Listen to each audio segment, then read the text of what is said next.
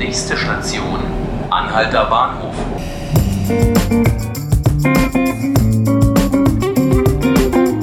Hallo, herzlich willkommen zu 5 Minuten Berlin, dem Tagesspiegel-Podcast. Ich bin Laura Hofmann.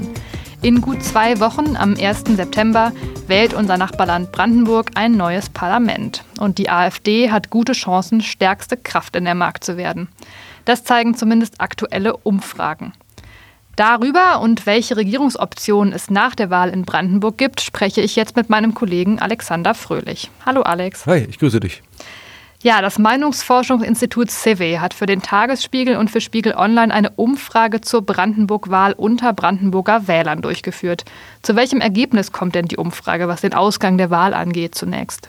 Also die Sonntagsfrage wurde gestellt. Ähm, repräsentative Umfrage. Das Ergebnis ist wenig überraschend von den Zahlen her. Nur um einen Punkt, die AfD ist weiter vorne bei mehr als 20 Prozent, 21 Prozent. Das ist sie auch seit Monaten. Selbst Ministerpräsident Dietmar Woidke und SPD-Landeschef Dietmar Woidke geht davon aus, dass die SPD, dass die AfD gewinnen wird. Und dahinter gruppieren sich dann die anderen Parteien. Also die SPD 18 Prozent, CDU 17 Prozent, Grüne 17 Prozent und die Linke 15 Prozent. Ähm, die Grünen haben ein bisschen dazu gewonnen, die Linken ein bisschen verloren. Ähm, angesichts äh, einer Fehlerquote ungefähr von drei Prozent äh, kann man nicht wirklich sagen, wer direkt nach der AfD folgt. Also es wird wirklich eine Überraschung werden, wer zweitstärkste Kraft wird und dann möglicherweise den Ministerpräsidenten stellen wird. Mhm. CDU, SPD, sogar die Grünen scharren jetzt schon mit den Füßen, weil die erreichen mittlerweile Rekordergebnisse in Brandenburg. So gut und stark waren sie nie.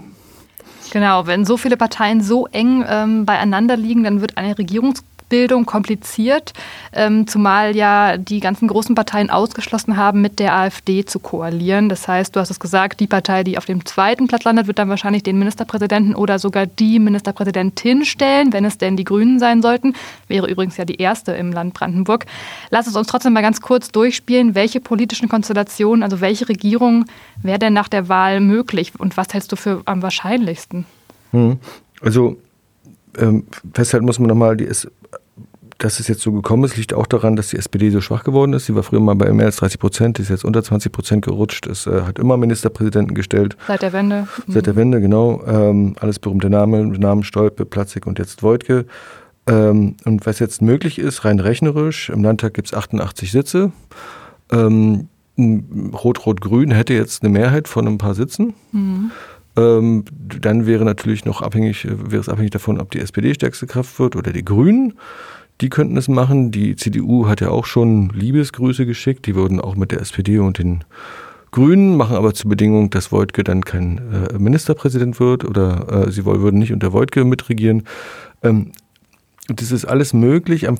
Die CDU hat er so gesagt, zumindest der CDU-Chef, man müsste sich davon verabschieden, von dieser rote Socke äh, äh, denke, sondern man muss auch überlegen, ob man mit den Linken zusammenarbeiten muss und ob es vielleicht nötig werden könnte. Mhm. Realistischerweise muss man sagen, alle Signale, alles, was sich abzeichnet, auch so wie sich die Grünen im Landtag im letzten Jahr verhalten haben, kann man davon ausgehen, dass es auf Rot-Rot-Grün oder Grün-Rot-Rot oder Rot-Grün-Rot hinausläuft. Mhm. Wenn die CDU aber zweitstärkste Kraft wird, dann wird das eher schwierig, oder? Nee, also ich habe jetzt die Zahlen nochmal durchgerechnet. Ich kann auch sozusagen die, die, äh, was im Landtagsbereich äh, bereits durchgerechnet wird.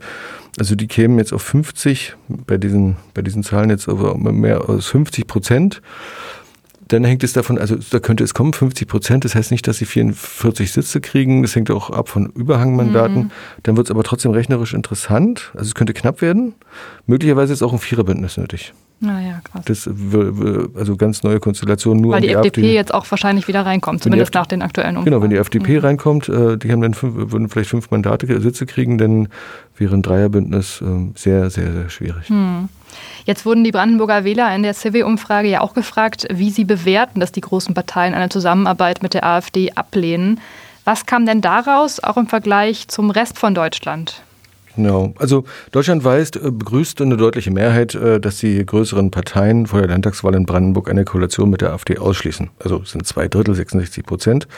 Äh, und 58 Prozent sehen das sogar sehr, sehr positiv. Mhm. alle haben ja kategorisch ausgeschlossen, mit der AfD zu koalieren. Ähm, aber es gibt einen Unterschied in Brandenburg. Äh, die Wähler oder die Befragten wurden auch gefragt, äh, wie sie das finden. Und da sind die Zahlen schon ganz anders. Da sind es nicht 66 Prozent wie im Bund, sondern nur 50 Prozent im Bund, die diese klare, klaren Ansagen der anderen Parteien loben. Mhm. Ähm, und ähm, und 41 Prozent der Befragten bewerten diesen äh, Kurs negativ. Die finden das doof, dass sich die anderen Parteien so stark äh, äh positionieren. Im, Bundes, Im Bundesschnitt sind es nur ein Viertel.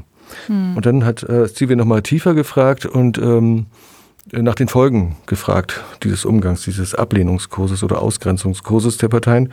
Und die Zahlen sind dann nochmal ganz anders äh, zu bewerten. Wir wissen, im, auf dem Bundesschnitt sind es ungefähr so ein Drittel der Wähler, die sagen, Moment, das ist nicht gut, das nützt der AfD, wenn er sie so ausgrenzt. Und in Brandenburg ähm, sagen 46,5 Prozent, ähm, dass der Abgrenzungskurs der anderen Parteien der AfD nützt.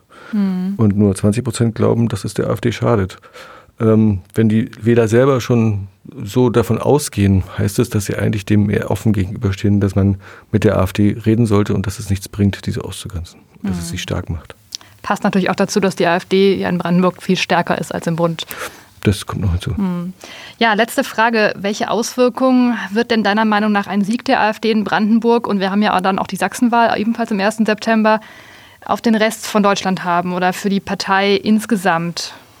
Die hm, Partei wird ähm, wahrscheinlich noch mutiger werden, noch selbstbewusster, äh, was äh, man da auch bedenken muss, der, die Ostparteien, äh, also die Ostlandesverbände sind sehr flügelgeprägt. Der äh, ist der rechtsextremistische Flügel, so kann man ihn ja bezeichnen. Mhm. Andreas Kalbitz ist ja der Spitzenkandidat der, der AfD. Genau, Andreas Kalbitz ist Spitzenkandidat und der ist beim Flügel dabei mit, mit, mit, mit Höcke in Thüringen, mhm. wo auch Wahl ist im Oktober, Landtagswahl wenn gerade die Landesverbände, die so flügelstark sind, wo der Flügel so dominiert, hat es natürlich Auswirkungen auf die Bundespartei, auf die AfD weil man dann, äh, weil dann klar ist, äh, okay, die, die Rechtsextremen übernehmen jetzt, auch, also der Druck wird steigen. Und man kann Wahlen gewinnen mit diesen Parolen. Genau, also ja. und außerdem muss man sagen, äh, je nach Abschneiden der SPD hat es natürlich auch Folgen für die Bundesregierung. Also wenn die äh, SPD noch weiter abschmiert, äh, in Sachsen ist ja nur noch 8 Prozent in den Umfragen, in Brandenburg, wer weiß, was alles noch kommt, dann hat es natürlich auch Auswirkungen da auf die, auf die Bundesregierung und auf die Koalition da, also weil die SPD einfach geschwächt ist.